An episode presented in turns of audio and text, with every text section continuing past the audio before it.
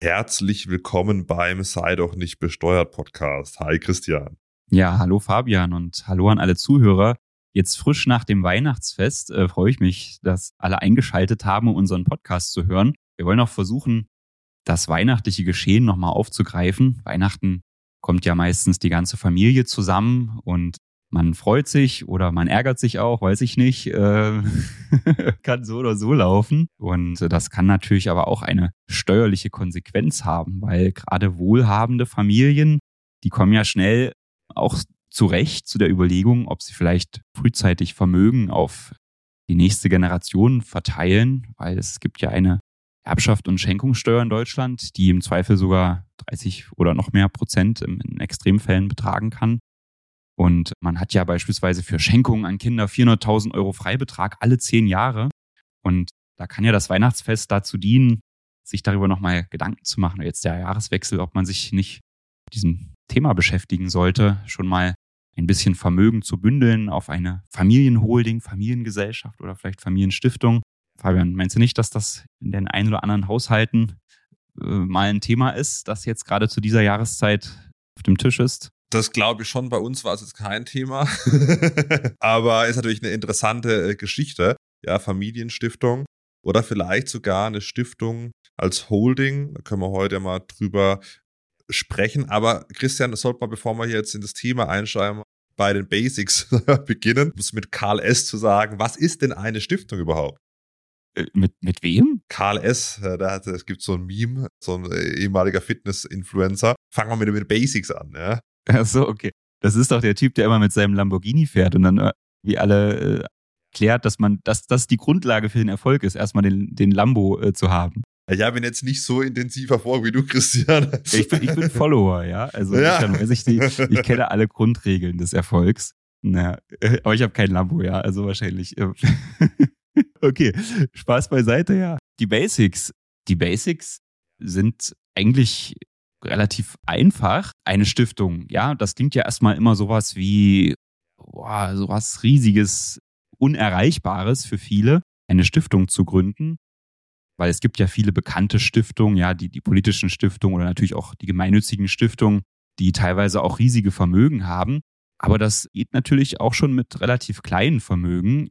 Die Stiftung ist eine Rechtsform, die vielleicht am ehesten noch vergleichbar ist mit einem Verein, auch äh, dort in denselben Paragraphen im BGB findet sich dann auch die Stiftung oder in, in der Nähe dazu. Und das ist also eine eigene Rechtsform, ein verselbstständigtes Vermögen, eine juristische Person, äh, die aber in der Ausgestaltung doch relativ frei ist. Man kann nämlich diese Stiftung, jede Gesellschaft muss ja einen Zweck verfolgen.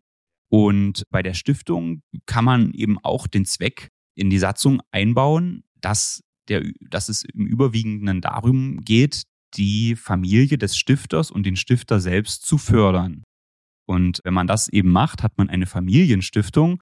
Und das klingt ja eigentlich äh, aus meiner Sicht, und so ist es auch sehr spannend, wenn man sich überlegt, dass man eine Rechtsform ins Leben rufen kann, die verselbstständigt ist, die als einzigen Zweck hat, einen selbst zu fördern. Also das ist doch eigentlich eine, eine coole Sache, oder? Fabian, wenn man jetzt sich vorstellt, man hat dann so ein so ein Rechtskleid, so eine, so eine Firma, eine, also eine Firma ist es nicht, aber ein, eine Organisation ins Leben gerufen, die nur dafür da ist, einen selbst und die eigene Familie zu unterstützen. Für mich klingt das klasse. Das wird auch wichtig zu verstehen, dass eigentlich, kann man sagen, die Stiftung der Stiftung gehört und das jetzt nicht über einer GmbH ist, wo dann irgendwie, keine Ahnung, der Max Müller irgendwie 50 Prozent hält und irgendwie die Maxima Müller die anderen 50 Prozent, sondern im Prinzip kann man irgendwie sagen, die Stiftung gehört der Stiftung, mehr oder minder. Ja. Ja, genau. Also es gibt dann keine richtigen Gesellschafter, wo man jetzt sagen kann, da gibt es eine Versammlung, wo man sagen kann, hey, ich habe 51 Prozent, ich habe die Mehrheit, hier passiert, was ich sage. Ja, so ist das ja zum Beispiel bei, bei einer GmbH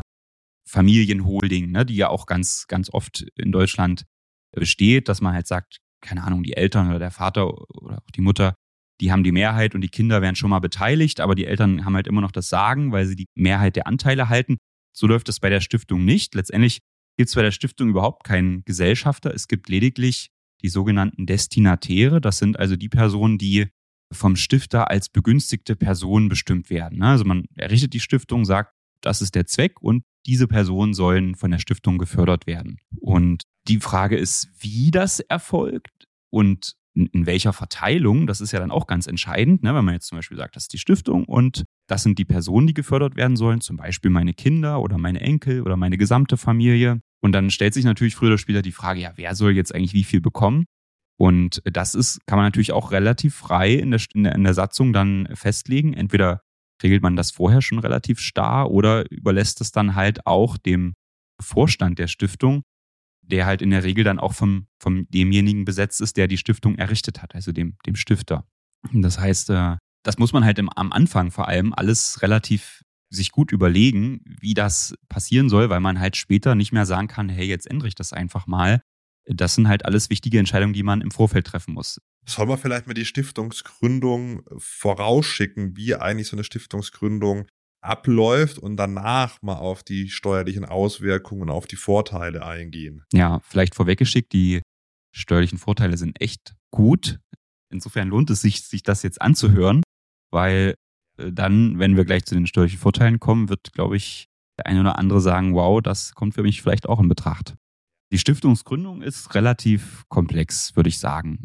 Weil da gibt es jetzt nicht wie bei der UG Mustervertrag, den man machen kann und dann kann man sagen, jetzt gehe ich zum Amtsgericht oder zum Notar und dann, dann geht's los. Sondern es gibt in den jeweiligen Ländern Stiftungsbehörden und die Stiftungsaufsicht, die dafür verantwortlich ist, diese Stiftung eben anzuerkennen. Und das sind in der Regel jetzt nicht so die größten, die sind jetzt, haben jetzt nicht den, den größten Personalstamm und in der Regel werden da jetzt auch nicht hunderte Stiftungen monatlich gegründet, zumindest auch gerade keine Familienstiftung sodass da eine relativ umfangreiche, also und dennoch erfolgt eine relativ umfangreiche Prüfung, weil natürlich auch so der, der Grundsatz immer noch besteht bei Stiftungen, in der Regel, hey, die Stiftung soll auf die Ewigkeit angelegt werden. Das ist zumindest der Wunsch vieler. Ne? Es gibt auch Stiftungen, die kann man von der Dauer her begrenzen, das ist auch kein Problem. Aber äh, grundsätzlich ist diese Stiftung von dem Gedanken getragen, die Stiftung soll es immer geben. Und das ist natürlich auch ein toller Gedanke. Es gibt ja auch Stiftungen, die schon, keine Ahnung, viele hundert Jahre existieren. Das ist natürlich auch irgendwie ein schöner Gedanke, gerade wenn man so an seine eigene Stiftung denkt, dass die vielleicht wirklich viele hundert Jahre überdauert.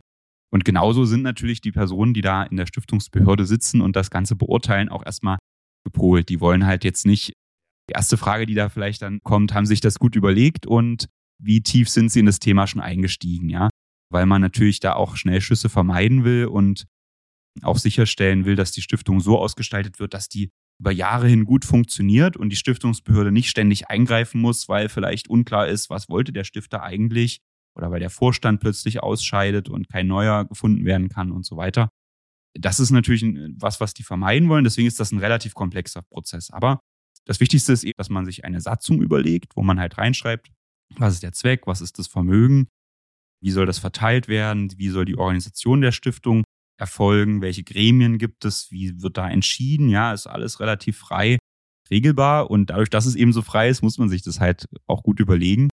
Und dann geht man auf die Stiftungsbehörde zu, führt da das eine oder andere Gespräch mit denen, bis man dann eine Satzung abgestimmt hat, die in einem Stadium ist, wo die Stiftungsbehörde auch sagt, hey, okay, das würden wir genehmigen. Und wir sind auch der Meinung, dass hier genügend Kapital eingebracht wird, dass die Stiftung wirklich den Zweck erfüllen kann. Vielleicht lass uns mal da, lass uns mal da rein, weil es gibt ja jetzt nicht bei, wie bei der GmbH einen fixen Betrag von 25.000 Euro Stammkapital, was ich da irgendwie bringen muss, sondern es wird geprüft, reicht das Kapital, um diesen Stiftungszweck zu erfüllen. Vielleicht kann man trotzdem mal so eine Hausnummer geben, ja, macht es jetzt irgendwie mit 5000 Euro Sinn? Oder wird es genehmigt für 5000 Euro oder sind es nicht eher 50.000 Euro?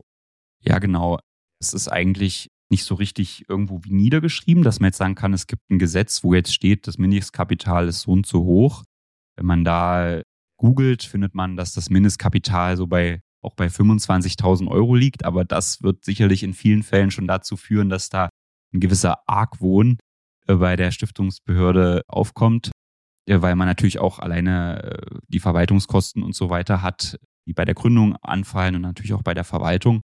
Und man kann, glaube ich, sagen, dass man, wenn man mit 100.000 Euro ins Rennen geht, dass man dann schon relativ sicher sein kann, dass das tendenziell genehmigt wird. Es sei denn, man plant jetzt eine gemeinnützige Stiftung, die sich der Krebsforschung widmen will. Da weiß ich jetzt auch nicht, ob das dann reicht. Ne? Aber für diese klassische Familienstiftung sind sicherlich 100.000 Euro die Grenze, wo man sagen kann, dass das, das wird dann funktionieren. Also man sollte ein bisschen Kapital mitbringen.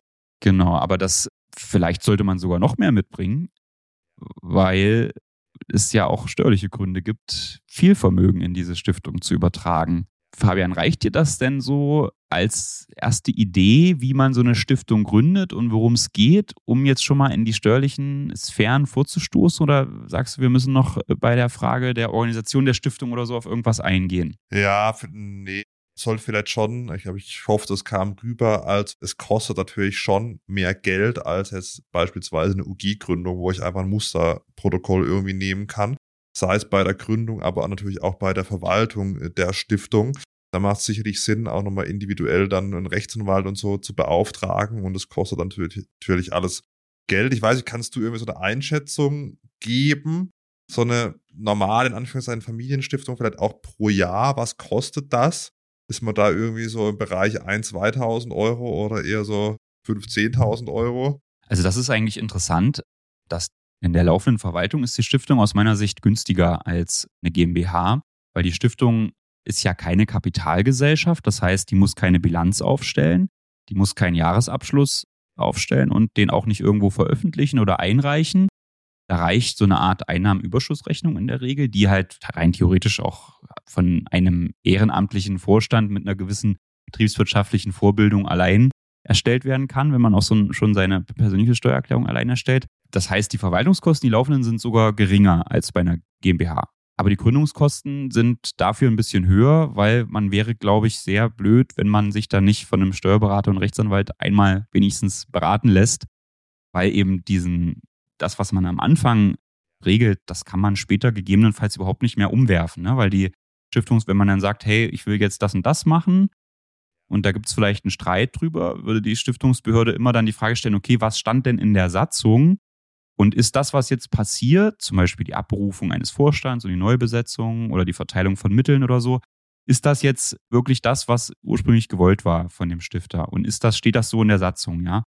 Und deswegen ist es ganz wichtig, die Satzung halt richtig gut auszuformulieren. Und zusätzlich, zusätzlich zu der Satzung gibt es auch noch ein Stiftungsgeschäft, wo man das nochmal klar macht, was für Vermögen man jetzt in diese Stiftung überträgt. Da hat man auch nochmal die Chance, wirklich ausführlich darzulegen, was soll diese Stiftung machen und wie soll die die Familie genau fördern, worauf soll die Wert legen bei der Verteilung der Mittel äh, zukünftig. Ja, man denkt ja vielleicht wirklich an den Fall, dass man als Stifter dann nicht mehr lebt. Und das sollte man natürlich insofern sich gut überlegen und da macht es Sinn, sich beraten zu lassen. Also insofern, um deine Frage zu beantworten, am Anfang ist es ein bisschen teurer. Ich weiß nicht, manche schreiben da, du brauchst 30.000.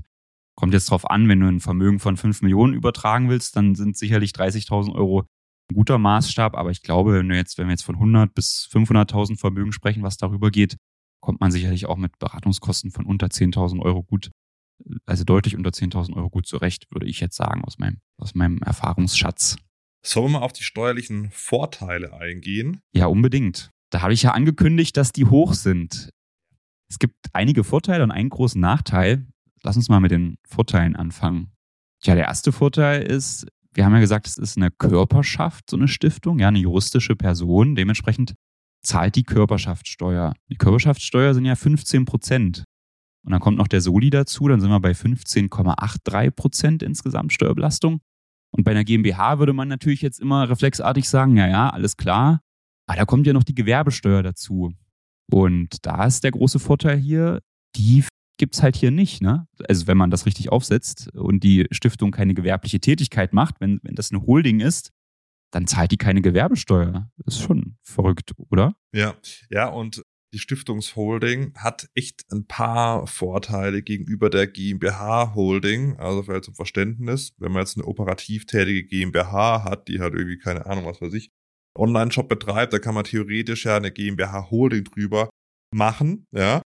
Und man kann aber auch eine Stiftung als, ja, als Gesellschafterin sozusagen machen und dann hat man eben eine Stiftungsholding. Das ist auch möglich. Also es geht auch dann mit einer Stiftung. Und das hat einige Vorteile, auch beispielsweise bei Immobilienvermietung. Man kennt es aus dem Privatvermögen. Wenn ich jetzt Immobilie vermiete und dann verkaufe nach zehn Jahren, ist das im Privatvermögen steuerfrei. Bei der GmbH nicht, aber hat man jetzt eine Stiftung als Holding über der GmbH und hat bei dieser Stiftung die Immobilie drin, ja, und es ist eben keine gewerbliche Tätigkeit, dann ist diese, dieser Immobilienverkauf nach zehn Jahren ebenfalls steuerfrei. Genau, das ist echt gut. Viele machen ja auch dann eine eigene Immobilien GmbH. Da ist es ja auch möglich, wenn diese GmbH nur Immobilien verwaltet, dass man da auch nur 15% Steuern zahlt. Das kennen sicherlich hier die ganzen Steuercracks, die zuhören. Aber da hat man dann das Problem, wenn man die Immobilie dann verkauft, ist der Verkauf natürlich auch nach zehn Jahren trotzdem immer steuerpflichtig, weil das eben vom Grundsatz her eine, ein Betriebsvermögen ist, was bei einer GmbH vorherrscht. Und diese Regelung gibt es halt bei der Stiftung nicht, sodass wir dann hier echt in den Genuss auch kommen, die Immobilie nach zehn Jahren steuerfrei verkaufen zu können. Es ist auf jeden Fall deswegen auch eine gute Möglichkeit, um Immobilien äh, zu halten, ja. Ja, was gibt's doch für Vorteile? Man kann auf der Ebene der ja, Stiftung dann, was weiß ich, Sachen vermieten, ja, Lizenzen und, und Rechte auch überlassen.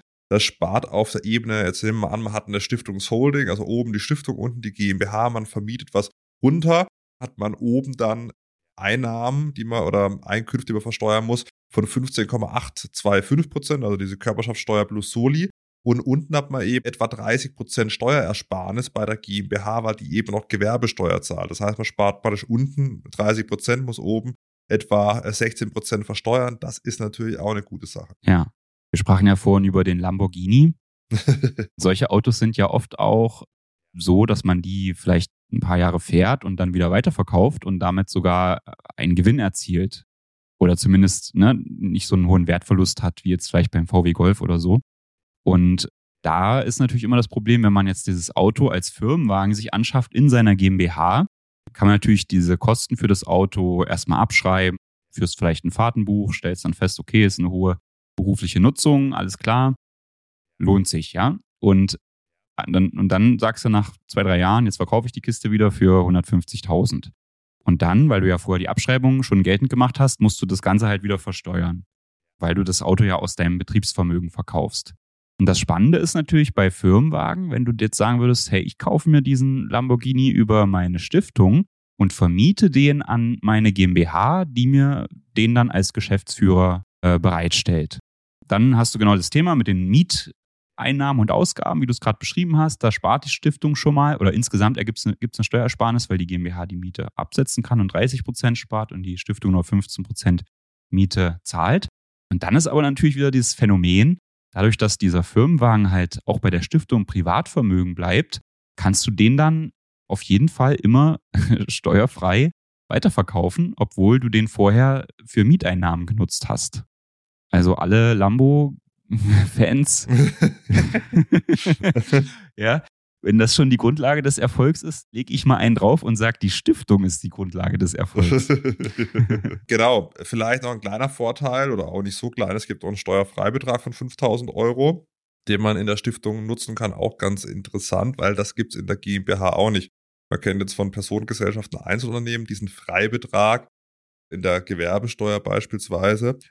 Allerdings gilt der nicht äh, für Kapitalgesellschaften und bei der Stiftung gibt es eben einen Freibetrag von 5000 Euro. Das sollte man auch mal erwähnen. Insgesamt ist mal abseits vom Steuerlichen auch ja, der Vermögensschutz ganz interessant, ja, weil eben dieses Vermögen irgendwie dann keinem gehört. Das heißt, falls mal irgendwie Enteignungen drohen oder irgendwas, ja, da ist die Stiftung, ja, da kann man nicht so leicht ran, weil das Stiftungsvermögen gehört halt nicht an Max Mustermann. Und wenn man jetzt auf die Wegzugsteuer schaut, dann ist natürlich auch ganz interessant, weil so, man kann wegziehen, man die Stiftung, ja, man hat ja keinen direkten Anteil dann an der Stiftung, weil wir haben ja vorhin gelernt, die Stiftung gehört sich selbst, sondern kann man eben auch in anderes Land ziehen und hat dementsprechend auch nicht das Problem der Wegzugsbesteuerung, was man natürlich mit einer GmbH Holding hat oder auch mit einer einzelnen GmbH, die man betreibt, dann hat man immer diesen Paragraph 6 des Außensteuergesetzes, wenn man ins Ausland zieht, muss man Wegzugsteuer zahlen, obwohl man die Gesellschaft mitunter nicht verkauft hat. Also das ist auch ganz interessant, um die Wegzugsbesteuerung zu vermeiden. Aber Fabian, zum Thema Enteignung, da muss ich doch nochmal widersprechen, weil ich befürchte, wenn jetzt Kevin Kühnert hier das, diesen Podcast hört, dass dem da schon die Finger brennen, Stiftungen zu enteignen. Also das Thema Vermögensabgabe oder so, davor ist man natürlich nicht gefeit, wenn man die Stiftung hat. Aber ich glaube, worauf du hinaus wolltest, ist das Thema Vermögensschutz, auch wenn man jetzt zum Beispiel selbst in die Insolvenz rutscht. Also wenn man gerade für Unternehmer, da sind ja immer viele Risiken, denen man auch ausgesetzt ist. Man hat vielleicht auch viele Kredite und so. Und da ist natürlich immer irgendwo das Risiko, dass man mal auch eine Fehlentscheidung trifft und dann vielleicht einen Insolvenzantrag stellen muss. Und dann ist ja normalerweise das gesamte Privatvermögen betroffen und wird vom Insolvenzverwalter versilbert, um die Schulden zu decken. Das geht halt bei der Stiftung nicht, weil das ist ja ein getrenntes Vermögen, das gehört einem nicht mehr. Man ist vielleicht noch berechtigt, Auskehrung zu bekommen in der Zukunft, aber der Insolvenzverwalter kann es nicht wegnehmen. Und das ist, das ist dann der Riesenvorteil. Problem ist nur, was heißt Problem, aber man muss bedenken, dass diese, dass das Stiftungsgeschäft und die Insolvenz vier Jahre auseinander liegen sollten, weil in diesen ersten vier Jahren kann ein Insolvenzverwalter so eine, so eine Schenkung oder so ein Stiftungsgeschäft, was ja letztendlich eine Schenkung ist, anfechten und sagen, hey, ich will das zurückabwickeln. Das war eine Schenkung, jetzt ist der insolvent, jetzt will ich die Kohle zurückhaben. Also das ist so eine Frist von vier Jahren, die man da im Blick behalten sollte. Deswegen macht es vielleicht auch Sinn, da sich schon frühzeitig mit zu beschäftigen mit dem, mit dem Thema. Und wo es natürlich auch einen Vermögensschutz gibt, ist im Falle von einer Erbschaft, also wenn jetzt beispielsweise der Vater die Stiftung, die Familienstiftung gegründet hat und dann stirbt und ja, die Töchter, Söhne führen es weiter, dann habe ich auch keine direkte Erbschaftssteuerbelastung, weil es nur eine Erbersatzsteuer gibt, die alle 30 Jahre anfällt und es auch einen doppelten Freibetrag gibt. Selbst wenn ich jetzt nur, das sehen wir an, ein Vater gründet irgendwie die Familienstiftung und erbt, vererbt seinem Sohn irgendwie dann die oder stirbt und dann wird der Erbfall tritt ein und da gibt es einen doppelten Freibetrag von 800.000 Euro. Wenn ich jetzt normal im Privatvermögen was erben würde, hätte ich nur einen Freibetrag von 400.000 Euro als ein Kind. Auch ganz interessant. Und die wird alle 30 Jahre fällig. Da gibt es ja wilde, wilde Gestaltungen, ja, doppelte Familienstiftung, dass die irgendwie erst alle 60 Jahre fällig wird und so weiter. Da bin ich mal gespannt, ob das so durchgehen wird. Aber laut jetzt normaler Rechtslage wird die eben alle 30 Jahre fällig und es gibt eben bei Familienstiftungen einen Freibetrag von 800.000 Euro. Genau, also diese, diese Erbersatzsteuer ist natürlich eigentlich ein großer Nachteil. Ja, kann man sich jetzt drüber streiten. Du hast schon gesagt, am Ende stirbt man ja eh irgendwann und muss das Vermögen vererben und dann muss man die Steuer ja eh zahlen. Gut, man hätte es natürlich auch verprassen können und ausgeben können, dann kann man natürlich die Steuer auch vermeiden. Aber diese Erbersatzsteuer ist natürlich bei der Stiftung dann fix, solange man, sobald man über diese 800.000 Euro kommt. Aktuell wäre es natürlich auch so, wenn man begünstigtes Betriebsvermögen in der Stiftung hat, also jetzt ein Betrieb zum Beispiel oder GmbH-Anteile und da alle Voraussetzungen gegeben sind, dass man dann natürlich auch in diese Befreiung kommt von dieser, für dieses Betriebsvermögen. Fabian, wir sind noch nicht drauf eingegangen, weil ich jetzt auch gerade sagte, Aktien. Wir wollen ja auch über die Stiftung als Holding sprechen. Ähm, da sind ja viele an den Kapitalmärkten unterwegs und handeln Aktien, ETFs, und da gibt es ja auch viele, die jetzt dafür extra eine GmbH gründen, um dann mit ihrem, weiß nicht, 100.000, 200.000 Euro Kapitalmarkt aktiv zu werden. Weil, und warum machen die das? Weil die natürlich dann Gewinne aus Aktien fast steuerfrei versteuern können über diesen 8b im Körperschaftssteuergesetz. Ne? Da heißt es ja, wenn eine Kapitalgesellschaft an einer anderen Kapitalgesellschaft, zum Beispiel, sagen wir mal jetzt äh, Apple, ja, ist ja auch eine Kapitalgesellschaft, beteiligt ist und von der Aktien hält, und man verkauft die und macht damit einen Gewinn, dann ist der steuerfrei, beziehungsweise fast steuerfrei. Es fallen nur 1,5 Prozent Steuern an. Das ist natürlich toll, ne? Ähm, so, weswegen viele Leute sich für diese GmbH als Holding entscheiden. Aber bei der Stiftung gilt es ja genauso. Da fallen sogar nur dann 0,79 Prozent etwa. Sogar noch Steuern weniger. An. Genau, noch weniger, weil die Gewerbesteuer da wegfällt. Das ist noch interessanter. Wenn jetzt bei Aktienverkäufen ist es so, braucht keine Mindestbeteiligung. Bei ähm, Dividenden, also Gewinnausschüttungen, wenn jetzt eine Aktiengesellschaft irgendwie in die Stiftungsholding beispielsweise Gewinne ausschüttet, dann braucht man eben eine Mindestbeteiligung, wie auch bei den GmbHs von 10% Das ist natürlich so im Streubesitz. Also wir werden jetzt nicht 10% von Apple halten. Wäre zwar wünschenswert, aber sehr unrealistisch. Solange du nicht Warren Buffett heißt. Ja, genau, genau. Aber das ist natürlich auch ganz interessant, dass man eben fast noch, also diesen selben Vorteil der GmbH hat, bei Aktienverkäufen ohne Mindestbeteiligung. Gut, bei Gewinnausschüttungen, da sollte man dann schon mit ordentlich an der GmbH dann auch beteiligt sein. Aber schau mal, selbst wenn es eine Gewinnausschüttung gibt, du halt 15 Prozent. Und im Privatvermögen würdest du ja auf die Gewinnausschüttung 25 Prozent zahlen. Also selbst das ist ja dann deutlich besser gestellt, als was es sonst so gibt, ja. Ja, und die Erträge sind auch flexibler verwendbar als wie bei der GmbH. Man kann eben dann die Kinder beispielsweise, auch minderjährige Kinder, dann ja mit, mit Geld, wir mal, versorgen, ohne dass man da immer dann auch ja die an der, an der GmbH neu beteiligen muss und so weiter und so fort. Also das ist schon ganz interessant. Aber da kommst du schon zum, zum wichtigen Punkt. Was ist denn jetzt, wenn man, also ne, der Fall ist ja, man sitzt jetzt zu Weihnachten zusammen, entscheidet sich dann 2024 die Stiftung zu gründen, überträgt sein Geld auf die Stiftung, das vermehrt man dann dort durch Investitionen und da gibt es jetzt Erträge und die will man jetzt verteilen. Hm, da würde man sich natürlich jetzt wünschen, dass die Verteilung keine Steuern auslöst. Aber das ist natürlich nicht so, weil die Verteilung von einer Stiftung an die Personen, die von der Stiftung begünstigt sind, die unterliegt der Kapitalertragssteuer. Also letztendlich zahlt man auf die Verteilung der Gewinne von der Stiftung an die Personen, die begünstigt sind, 25 Prozent. Das ist erstmal schlecht also, oder klingt jetzt erstmal nicht so gut. Aber man hat natürlich den großen Vorteil, wenn man jetzt zum Beispiel auch seine Kinder bedenkt, die noch minderjährig sind oder im Studium oder in der Ausbildung und selbst noch keine eigenen hohen Einkünfte haben, die kriegen natürlich dann die Kapitaltragssteuer wieder. Ne? Oder man kann so eine NV-Bescheinigung für die Kinder beantragen, dass man den bis zu 11.000 Euro im Jahr, das ist ja der Grundfreibetrag, dann eben doch Auskehrungen von der Stiftung zukommen lassen kann, ohne darauf eine Steuer zu zahlen. Absolut, ja. Also vor allem der Grundfreibetrag wird, wird nächstes Jahr steigen. Auf wie viel, das kann man nicht so genau sagen. Aktuell ist es ja noch aufgrund der Haushaltskrise in der Diskussion. Man spricht von 11.784 Euro. Dann im Jahr 2024. Das ist natürlich schon ganz interessant. Ja, genau. Wir müssen jetzt noch ein wichtiges Thema aus meiner Sicht angehen, weil jetzt könnte man ja zum Ergebnis kommen, boah, die Stiftung, das ist was, was für mich was ist. Und dann kommt natürlich gleich die Frage, wie viel Vermögen gebe ich denn an die Stiftung? Wir haben jetzt eingangs gesagt, dass 100.000 Euro sicherlich sinnvoll sind, allein dass es ohne Probleme zur Anerkennung kommt. Vielleicht geht auch ein geringerer Betrag, aber man will ja eigentlich auch die Schenkungssteuer, die irgendwann ansteht, wenn man das Vermögen auf die Kinder überträgt, vermeiden. Und deswegen könnte man ja auch über höhere Beträge nachdenken, wenn man denn so vermögend ist. Und da gibt es aber eine Grenze aus meiner Sicht, die man im Kopf behalten sollte. Das ist die 400.000 Euro Grenze.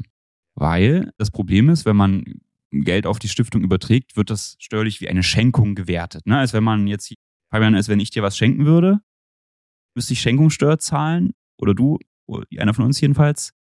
Und genauso ist das, wenn ich Geld zur Stiftung übertrage. Das ist eben auch wie eine Schenkung. Und man kann halt erreichen, dass es man für die Übertragung auf die Stiftung einen Schenkungssteuerfreibetrag von, vier, von bis zu 400.000 Euro nutzen kann, wenn man die Stiftung so ausgestaltet, dass ausschließlich der Stifter selbst, dessen leibliche Kinder und dessen Enkelkinder begünstigt sind, dann und noch, es gibt noch eine andere Voraussetzung, aber ich führe es erstmal so aus, dann kann man halt bis zu 400.000 Euro schenkungssteuerfrei Geld auf die Stiftung übertragen. Und Wichtig ist eben noch, dass die Enkelkinder erst dann begünstigt werden, wenn die Kinder, also die Eltern der Enkelkinder verstorben sind. Dann kommt man in den Genuss dieser 400.000 Euro Schenkungssteuerfreibetrag. Ansonsten sind es, glaube ich, nur 100.000 Euro, wenn man jetzt sagen würde, von Anfang an, ey, ich will alle meine Abkömmlinge in gerader Linie fördern, dann hat man den, den, na, dann kommen ja auch die Enkelkinder in Betracht, auch wenn die Eltern noch leben, dann hast du nur 100.000 Euro Schenkungssteuerfrei.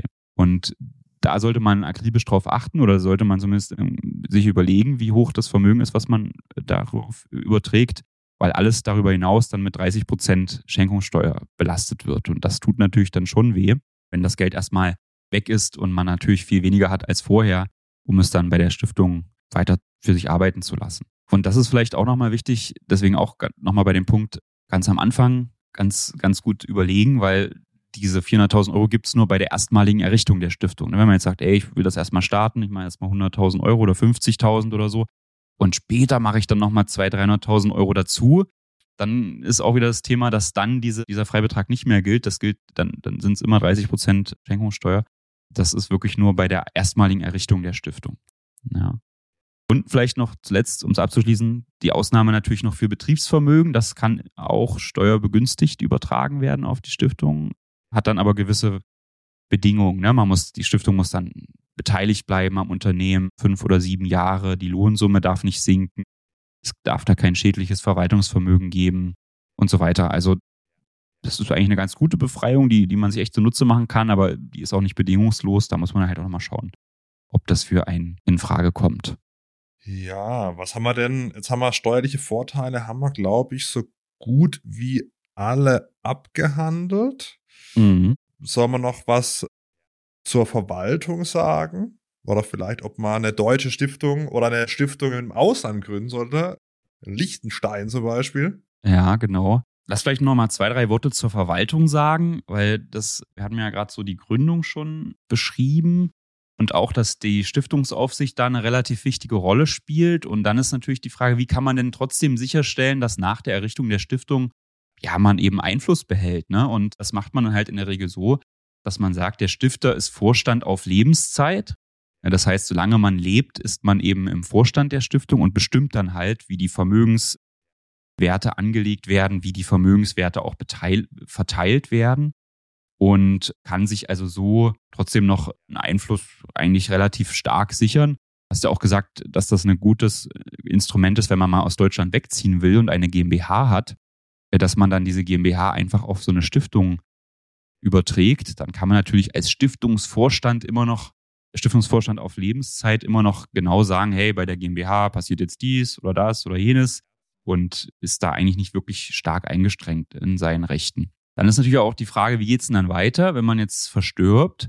Und dafür gründet man bei so einer Familienstiftung in der Regel so einen Familienrat, wo man dann eben sagt, hey, da sind jetzt zum Beispiel meine Kinder drin äh, oder bestimmte Verwandte, die dann nach dem Ableben des Stifters sich halt darüber Gedanken machen sollen, unter, unter Berücksichtigung der Stiftungssatzung und dem Stifterwillen, wer da jetzt als nächstes als Vorstand bestimmt wird und wie der seine Arbeit macht, wie der kontrolliert wird, wie dann die Mittel verteilt werden. Ne? Das ist also dann ein relativ wichtiges Gremium. So halt so eine Art Aufsichtsrat, der eben auch mit einer Amtszeit und so belegt wird und dann entscheidet, wie es weitergeht, ja, in vielen Jahren oder Jahrzehnten, wenn der Stifter dann vielleicht nicht mehr da ist. Genau, was vielleicht noch zu erwähnen ist, es gibt noch kein Stiftungsregister, kein zentrales. Das soll erst 2025 kommen. Da gibt es auch, also das Stiftungsrecht ist jetzt aktuell Länderrecht. Und das wird dann auch nochmal vereinheitlicht im, im Jahr 2025. Und es ist halt jetzt nicht so, dass man wie bei einer GmbH ins Handelsregister schauen kann und eben sehen kann, ah, okay, für diese Stiftung ist diese und jene Person handlungsbevollmächtigt als Vorstand. Das führt dann dazu, dass man zum Beispiel, wenn man ein Geschäft über einen Notar macht, eine Immobilie kauft zum Beispiel, dass der Notar immer sagt, ich brauche erstmal eine Bescheinigung von der Aufsichtsbehörde, dass du, der jetzt hier sagt, Vorstand der Stiftung zu sein, dass du das überhaupt bist und überhaupt handeln kannst für die Stiftung. Und das ist natürlich ein bisschen nervig äh, jetzt am Anfang noch, dass man dann immer zum, zu dieser Aufsicht gehen muss und sagen kann, bitte, bitte kriege ich jetzt mal hier noch eine Bescheinigung. Aber das soll gelöst werden durch dieses Stiftungsregister. Soll man noch mal was zur ausländischen Stiftung kurz ja, abschließend unbedingt. sagen? Weil die ist ja meistens auf lange Sicht dann steuerlich günstiger als so eine deutsche Stiftung, aber gerade bei der Gründung, Überführung vom Vermögen, da fällt auch die Schenkungssteuer an. Ich glaube, der große Vorteil der ausländischen Stiftung ist eben auch, du sprachst ja vorhin das Wort Enteignung an. Wenn man in der richtigen Social Media Bubble unterwegs ist, dann vermuten ja alle, dass bald Vermögensrechte in Deutschland stark eingeschränkt werden durch irgendwelche Lastenausgleiche und so bin da, ich bin da eigentlich noch zuversichtlicher, dass, dass man so weit nicht geht, aber das ist ja schon bei vielen eine Angst, dass also jetzt überall so ein Linksdruck passiert und, und man nicht mehr so richtig an die Wirtschaft und das Eigentum glaubt. Und deswegen man früher oder später sein Vermögen weggenommen bekommt. Ja, so das ist ja eine realistische Angst, wird ja auch immer wieder von politischen Parteien gefordert. Ja, und deswegen denken natürlich auch viele darüber nach, gleich eine ausländische Stiftung zu machen, was natürlich einen großen Vorteil hätte, weil dann ist das Vermögen ja im Ausland und man könnte ja nicht sagen, jetzt nehme ich es dir weg. Und da denken ja viele an Liechtenstein. Fabian, du als Freiburger, warst du schon mal in Liechtenstein? Wie, wie muss man sich Liechtenstein vorstellen? Ich war da nämlich noch nie. Ah, es ist sehr, also selbst Vaduz, die Hauptstadt, ist halt mini. Ja, also das ist halt wie so eine deutsche, deutsche Kleinstadt. Ja, ich habe tatsächlich mal, weiß gar nicht, ob ich das im Podcast schon mal erzählt habe, kurz vor GmbH-Gründung, habe ich mit Maximilian, der ist Notar in Liechtenstein, mal ein kleines Gespräch geführt, ja, so was die Gesellschaftsgründung und so weiter angeht, ja. Und aber ja, die Frage ist wirklich auch, will man, will man dahin, will man da wohnen? Weil klar, wenn ich jetzt in Deutschland irgendwie bin und dann mir irgendwie aus der Stiftung was raushole, dann fallen eben deutsche Steuern an, wenn ich hier wohne. Ja, also Vaduz und Liechtenstein allgemein ist äh, sehr, sehr mini. Das ist ja, da gibt es ja so eine Königsfamilie, glaube ich, ne, die das Land für Fürstentum, ja, ist es ja letztendlich. Eine Königsfamilie ist Quatsch, also ein Fürstentum, ne? Und die sind ja, also ich glaube, Liechtenstein hat auch so eine Art Industrie, wenn man das so nennen darf. Aber die haben natürlich auch einen großen Finanzsektor. Das spielt bei denen eine wichtige Rolle. Ich glaube aber nicht nur. Ne? Die sind nicht nur vom Finanzsektor abhängig, aber das äh, ist natürlich trotzdem ein, ein wichtiges Fund, sodass man da schon äh, eher davon ausgeht, dass die sich das nicht kaputt machen werden. Die sind ja auch Mitglied im EWR, aber nicht in der EU, meine ich. Das heißt, äh, da kann man vielleicht sich auch von verschiedenen Einflüssen noch fernhalten sodass viele, glaube ich, die Hoffnung haben, dass es in Liechtenstein langfristig noch vernünftig zugeht und, und äh, keiner auf dumme Ideen kommt. So. Und man sich deswegen mit seinem Vermögen in Liechtenstein wohler fühlt, als jetzt zum Beispiel in Deutschland. Manche, ich habe letztens auch ein Mandant hat mal zu mir gesagt, der hat vielleicht auch zu viele Grüße. Ich will mein Vermögen nicht irgendwo haben, wo nur eine Fürstenfamilie äh, entscheidet, so kann man es natürlich auch sehen. Andere sehen darin wieder eben einen großen Vorteil, dass es da eben kein, keine Gefahr gibt, dass eine Partei sich da eine Umverteilung ausdenkt. Und das ist, glaube ich, der große Vorteil dann halt in Liechtenstein. Und man kann ja die Stiftung da auch gründen, ohne da wirklich zu leben. Das geht ja auch. Ne? Du, das ist ja dann diese Industrie, die es da gibt. Also es gibt die richtige Industrie und die Finanzindustrie.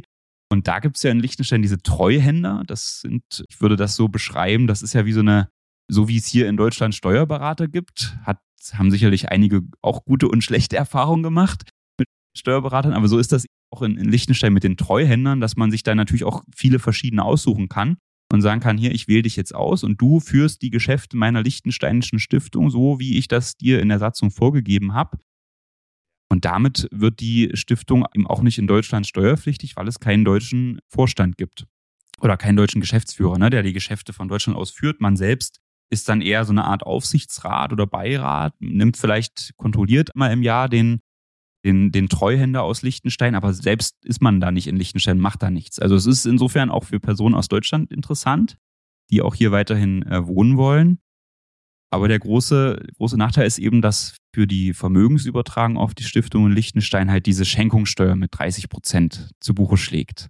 Und das muss man sich natürlich erstmal leisten wollen. Andererseits, wenn du jetzt so ein sehr, sehr großes Vermögen hast, wird dich das Thema ja eh irgendwann treffen. Ne? Und dann deine Kinder ja auch wieder. Dann kann man sich natürlich zu Recht die Frage stellen, warum nicht einmal jetzt noch diese Steuer zahlen, dann ist es Vermögen in Liechtenstein und dann ist gut, ne? Und die Frage ist auch, wie entwickelt sich die Erbschaft und Schenkungssteuer und gegebenenfalls auch die Vermögensteuer in Deutschland weiter? Da gibt es ja immer mal wieder Anläufe, dass man die Vermögensteuer wieder reaktiviert oder auch höhere Erbschaftssteuern fordert. Und dann ist es natürlich schon so, aktuell 30 Prozent, wer weiß, wie es dann in zehn Jahren aussieht.